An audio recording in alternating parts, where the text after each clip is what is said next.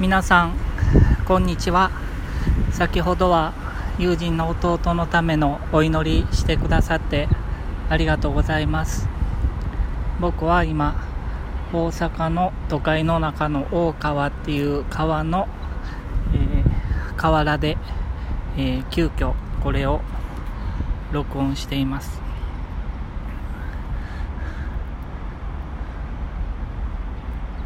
というのは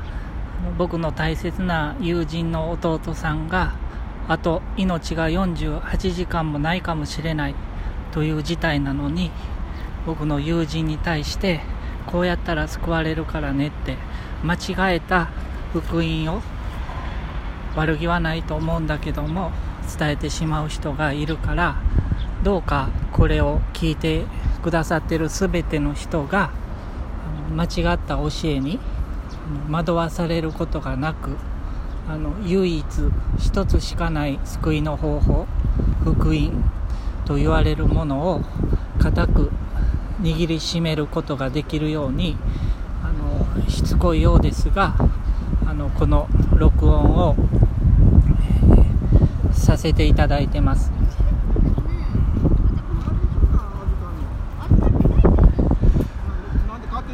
よくあの多くの人が勘違いしているのがあのローマ人への手紙10の13に主の皆を呼び求める者は救われるのですとあるのであのイエス様を呼び求めたら救われるからねとかそうね、もしくは福音知らなくても神様を信じたら救われるからねっていうふうにあの間違ってあの救いの受け取り方を理解している人がいます。主の皆の部分はあの先日配信させていただいたのでぜひそれを聞いていただけたらありがたいんですけども今日はもう一度あのパウロがコリント人への手紙第一でもう福音っていうのはこれでこの福音によって救われてそれそうじゃなかったら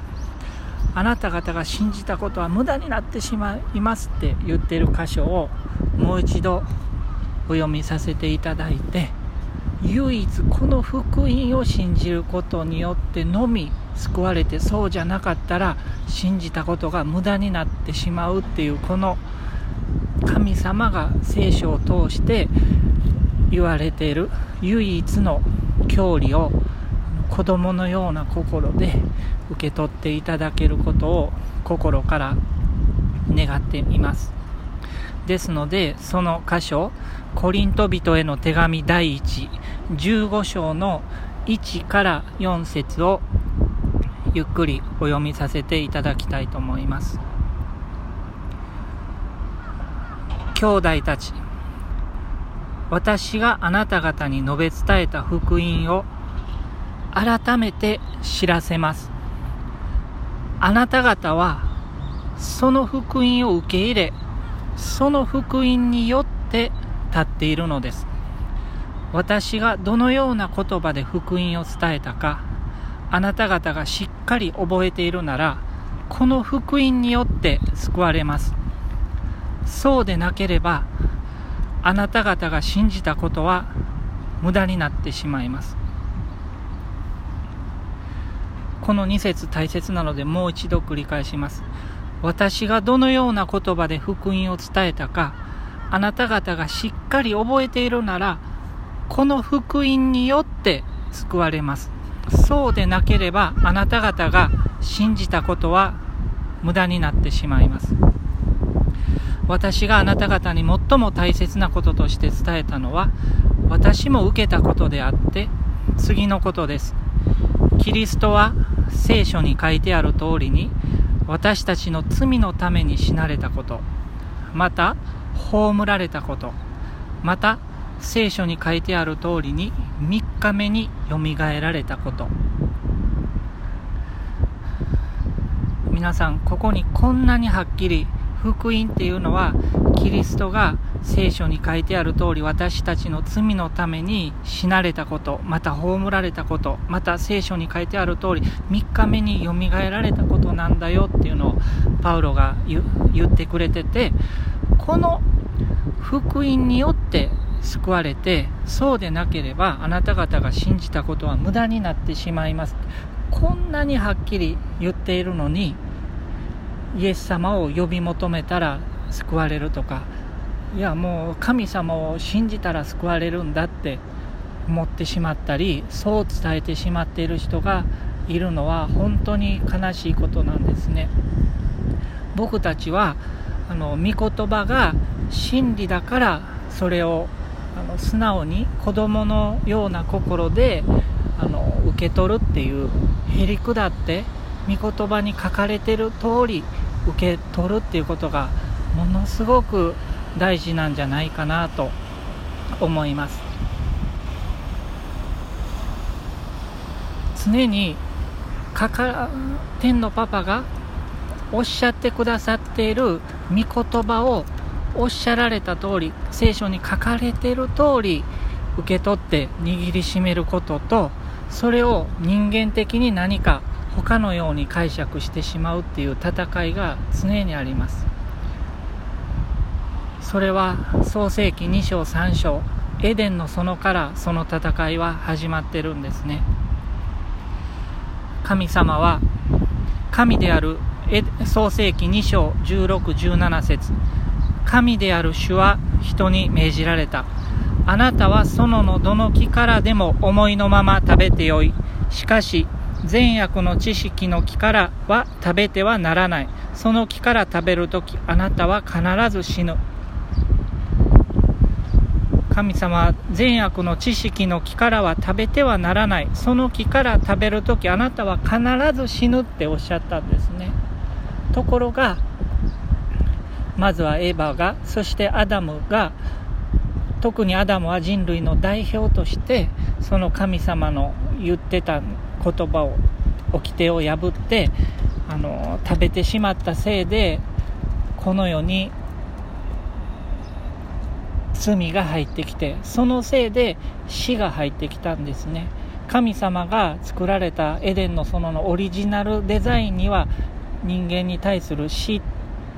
この世の中に対する動物も含めて死というものはなかったんですね。でもその唯一の神様の言われたことをあの握りしめて従っていなかったせいでこの世に罪が入ってきて死が入ってきてしまったんですね。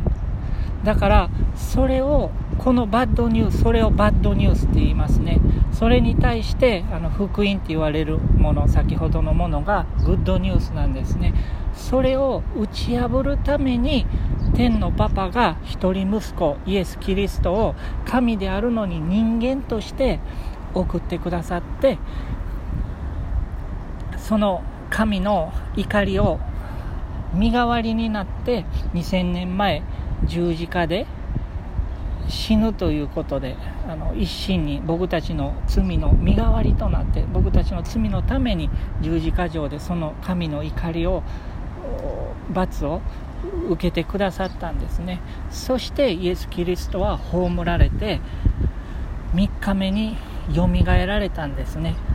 それはあのラザロのように一時的に生き返った蘇生とは違うんですね。もう二度と朽ちることのない栄光の体を受け取ってその体でもって天のパパの右の座で今もイエス・キリストは生き続けてて僕たち一人一人のために鳥なしの祈りをしてくださってるんですね。でそのことを聖書では初歩っていうんですね。初歩があるからにはそれに僕たちも将来続いていくということなんですね。将来あの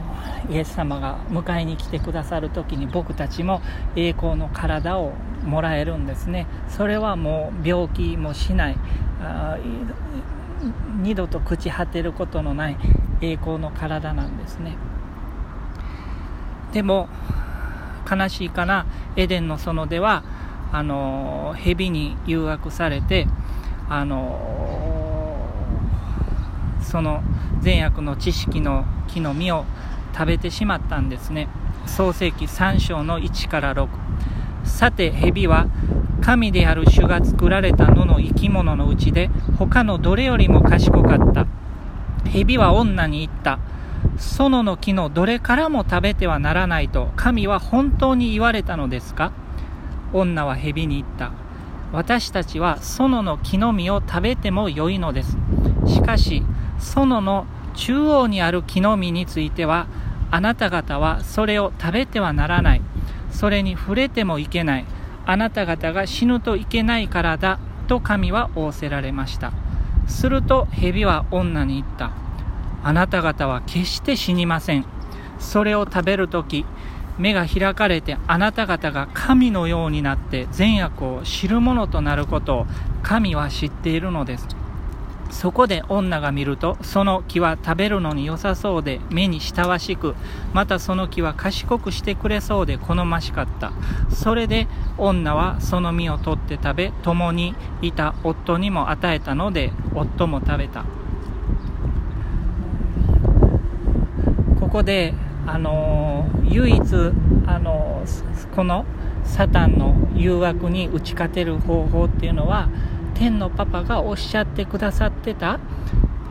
言葉を握りしめてることだったんですね。善悪の知識の木からは食べてはならない。その木から食べるときあなたは必ず死ぬ。それを本当にもう小さな子供が言われてそのもうゆゆもうその言葉が意味してるそのものを一番シンプルに子供でも分かるように受け止めてそれを握りしめてそれに従っているっていうのが、あの唯一正しい方法だったんですね。でもあの蛇はその言葉を疑わせようといきなり天のパパの言葉を否定したらそれは嘘嘘って丸バレなんでその天のパパの言葉を疑わせようとサタンに乗り移あ蛇に乗り移ったサタンはしてくるわけなんですね。これはこの攻撃っていうのは今も続いてるんですね。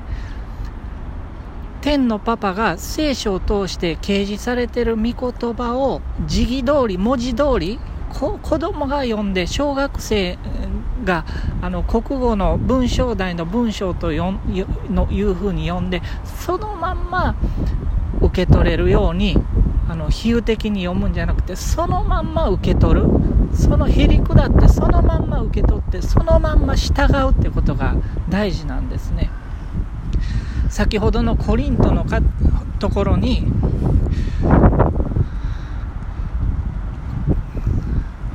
私がどのような言葉で福音を伝えたか、あなた方がしっかり覚えているなら、この福音によって救われます。そうでなければあなた方が信じたことは無駄になってしまいますって書いてるんですね。このパウロがイエス、ガラテアに書いてる通り、イエス・キリストから直接啓示を受けた、この福音によってしか僕たちは救われないんですね。そのことが書いてあるんですね。そうじゃなかったら、信じたことが無駄になってしまうって書いてるんですね。それなのに、牧師や宣教師と呼ばれる、先生と呼ばれる人が、いやいや、イエス様を叫び求めたら救われるんだとか、神を信じたら救われるんだとか、このパウロがパウロを通して天のパパがおっしゃってくださっていることと違う救いの方法を述べる人がいるから本当に悲しいんですね。だからこのポッドキャストを聞いてくださっている一人一人はもう純粋にどんだけ何千人のあの何千人の人たちを率いてるあの群れの代表の方がたとえ言ったとしてもこのパウロが天のパパがパウロを通して聖書を通して述べ述べてくださってるこの福音を信じるっていう唯一の方法以外のことをその先生がおっしゃってたらそれは違うんです。その先生がどんなに人間的に素晴らしい方で尊敬に多くの人にから尊敬を集めてたとしても違うんです。その方の言ってるこのパウロが刑事パウロのを通して天のパパがイエス・キリストが直接掲示された方法以外を言っているならばそれでは救われないんです。そんなことをあと48時間かもしれない寿命の人に述べ伝えてもそれではその彼は救われないんです。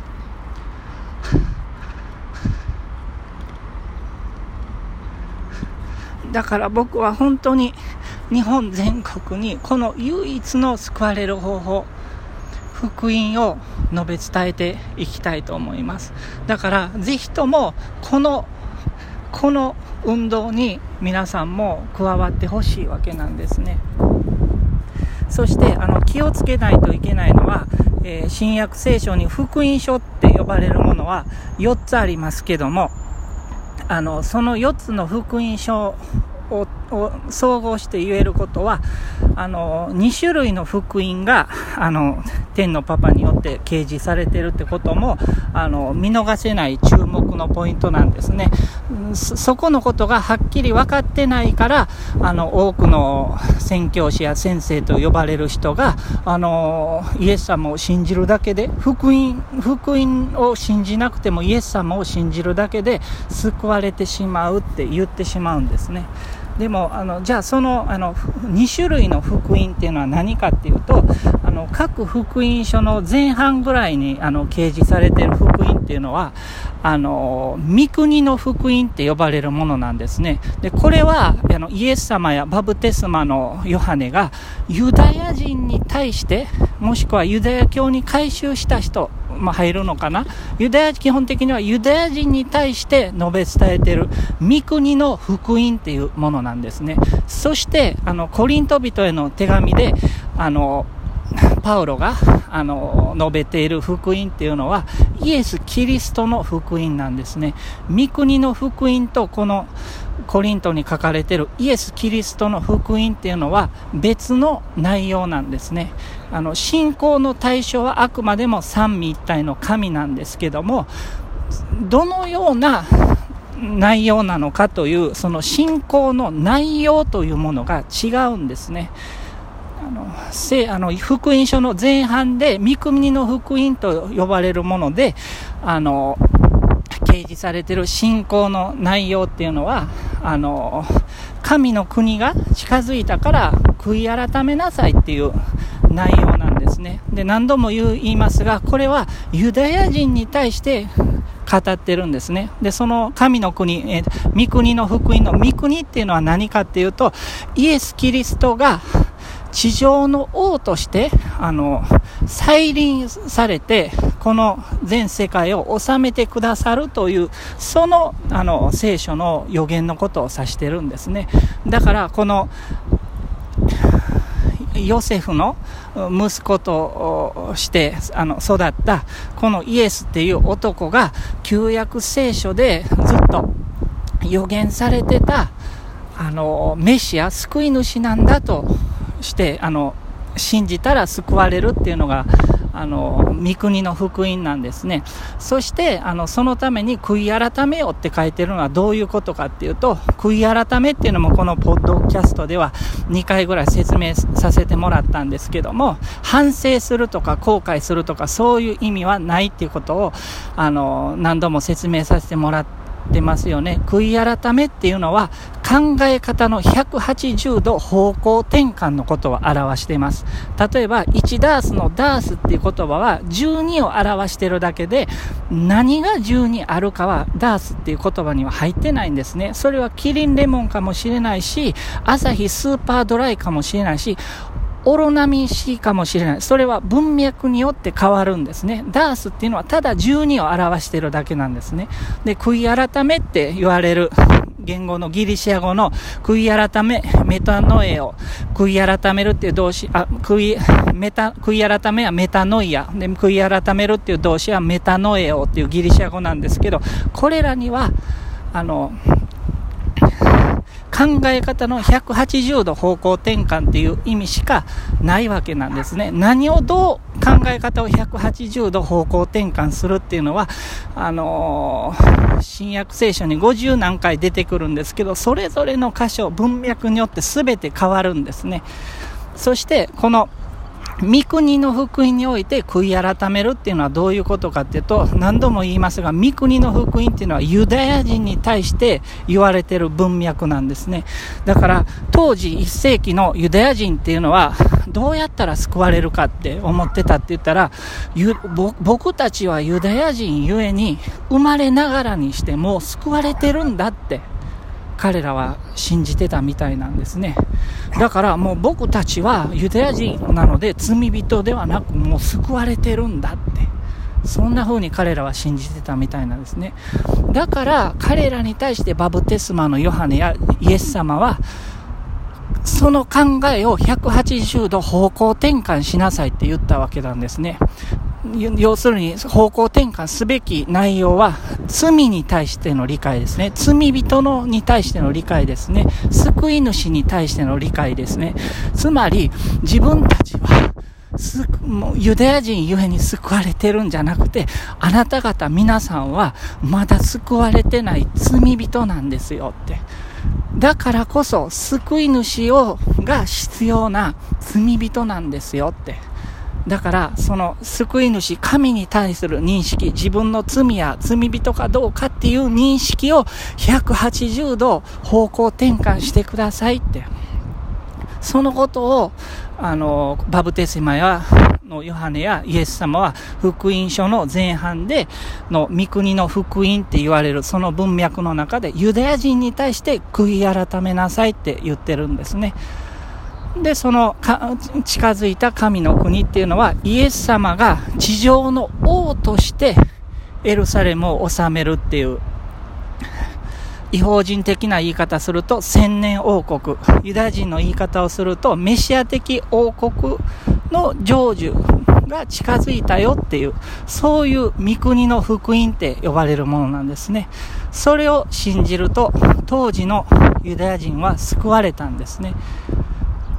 ところが、マタイの福音書12章のベルゼブル論争って言われるその事件ですね、を境に、あの、詳しい説明は省きますが、ユダヤ人が民族的にメシアを拒否したんですね。で、それ以来イエス様は、あの、直接的なことを話さなくなるわけなんですよね。例え話が多くなって、あの、十字架以降、えー、使徒の働き2章以降の、あの、教会時代、ペンテコステですね、精霊が下った教会時代に対してのことを語り始めるんですよね。要するに、そこで大きなユダヤ人が切り替わったので、千年王国が成就するっていうのが先送りされて、違法人の救いがそこから入ってくるんですね。で、その教会時代っていうのが旧約聖書では予言されてなかったのに、もともともちろん神様のプランにはあったんですけど、旧約では掲示されてなかった。その教会時代っていうのが、あの、挿入されることになったんですね。だから、そのことを、あの、エペソーとかでは、奥義っていうふうに、あの、言われてるんですね。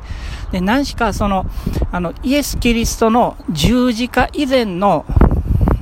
特にベルゼブル、その十字架以前の御国の福音と、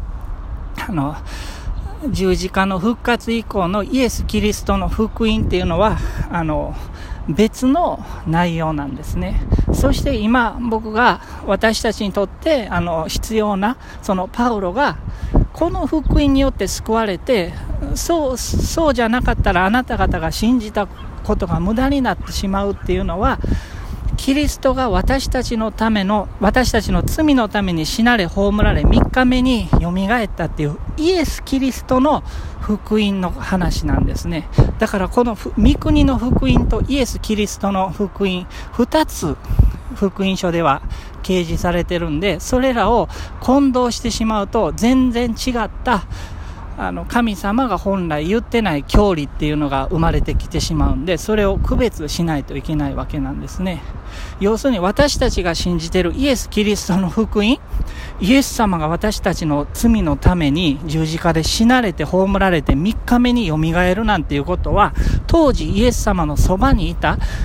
弟子、十二弟子の人たちですら信じることができなかったんですね。だから、あの、十字架にかかる直前に、あの、そのことを、あの、十字架にかけられて死んで、そして3日目によみがえることを、あの、イエス様が弟子たちに言った時に、ペテロがそんなはずございませんっていうふうに、あの、イエス様を諌めたんですね。だからイエス様は退けサタンって背後にいる誘惑者サタンに対して退けサタンって言ったのは有名な逸話なんですね。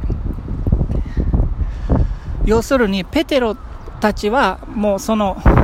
御国の福音を信じてたんですね。だから旧約聖書で言われてる救い主メシアがこの地上で王として、要するにイエス様が地上で王として君臨してくださって僕たちをこのローマ帝国の圧政から救い出してくれるんだって。地上の王としての強いメシア、救い主の像をイエス様に抱いてたんですね。ところが、あの、神様のプランっていうのは、イエス様が2回地上にやってくるってことだったんですね。1回目は十字架で僕僕たちの罪のために死なれるっていうメシアだったんですね。そして将来、再び来られる時は地上の王として君臨されるんですね。でも、そのことが2種類のあのメシアがやってくる話が予言されてたんですけども、あのそれが2つあるっていうことが多くの人には分からなかったんですね。だから、そういうようなことが起きたんですね。だから余談ですが、あの、ルカにある、あの、イエス様の十字架の横で、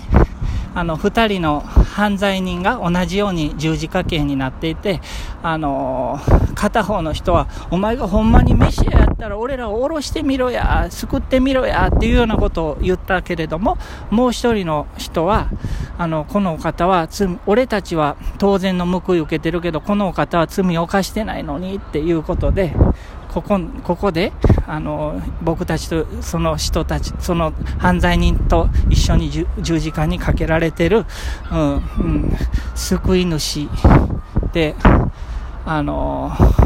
自称してるこのイエスこそ、本当に、あの、旧約聖書で予言されているメシアだと、片方の犯罪には信じたからイエス様は、あなたは今日私と共にパラダイスにいるって言ったんですね。だから、まだ、あの、これは、あの、十字架上でイエス様が僕たちのために死んで葬られ3日目に復活する前だったので、御国の福音の時代だったんですね。だから、あの、その十字架以降と十字架前で、あの、時代が切り替わってるんですね。時代が切り替わった証拠として、あの、死聖所に至る幕が真っ二つに、あの、避けたんですね。で、それを境に、あの、罪の贖いとして動物の捧げ物をしなくてよくなったんですね。それはイエス様がただ一度限り完全な、あの、捧げ物として、あの、ご自身の命を僕たちのために捧げてくださったから、天のパパの怒りがなだめられたから変わったんですね。だから十字架前と十字架後っていうのは、誰もがご存知のように、時代の法則が変わったんですね。その法則が変わる前の御国の福音と変わった後のイエス・キリストの十字架の福音をあの混同して読むともう聖書がわけわからなくなるわけなんですね。何度も言いますが僕たち今今僕たちがあの、救われるのは、その、御国の福音ではなくて、イエス・キリストの福音です。それは、キリストが私たちの罪のために死なれ、葬られ、3日目によみがえって、今も生きているそのようなお方だとイエス・キリストのことを信頼するなら救われるんですね。どうか一人でも多くの方にこの唯一の救いの道。イエス・キリストの福音を述べ伝えていけたらと思います。聞いてくださってありがとうございます。と最後に一言祈ります。天のお父さんと今福音の話をあの説明しましたがどうか私たちが本当に聖書の理解で間違っていることがあったら素直にあの正しい理解にあの僕も含めて入れ替えることができますように。そして何よりもあなたが聖書を通じて掲示してくださっていることを本当に子供のような心でそのまんま受け取ることができますように。何々先生って言われてるあの、偉い、偉いと言われてる先生が違う意見を言ったとしても、そうじゃなくて、聖書にこう書いてあるからこうなんだっていうことが素直に理解できていけますように、イエス様が荒野で誘惑を受けた時に、戦僕たちに模範を示されるために戦われた方法は、聖書にこう書いてあるって方法でした。ですので僕たちが本当に子供のような心であなたが聖書を通じて掲示してくださっている御言葉を握りしめてこう書いてあるっていうことで偽りの教えとに対して立ち向かっていくことができますように。最後にもう一度御言葉を読みます。兄弟たち、私があなた方に述べ伝えた福音を改めて知らせます。あなた方はその福音を受け入れ、その福音によって立っているのです。私がどのような言葉で福音を伝えたか、あなた方がしっかり覚えているなら、この福音によって救われます。そうでなければあなた方が信じたことは無駄になってしまいます。私があなた方に最も大切なこととして伝えたのは私も受けたことであって次のことです。キリストは聖書に書いてある通りに私たちの罪のために死なれたこと、また葬られたこと、また聖書に書いてある通りに3日目によみがえられたこと。どうかこの福音を一人でも多くの人に伝えていけますように助けてください。イエス・キリストの皆によって祈ります。アーメン長いメッセージ聞いてくださってありがとうございます。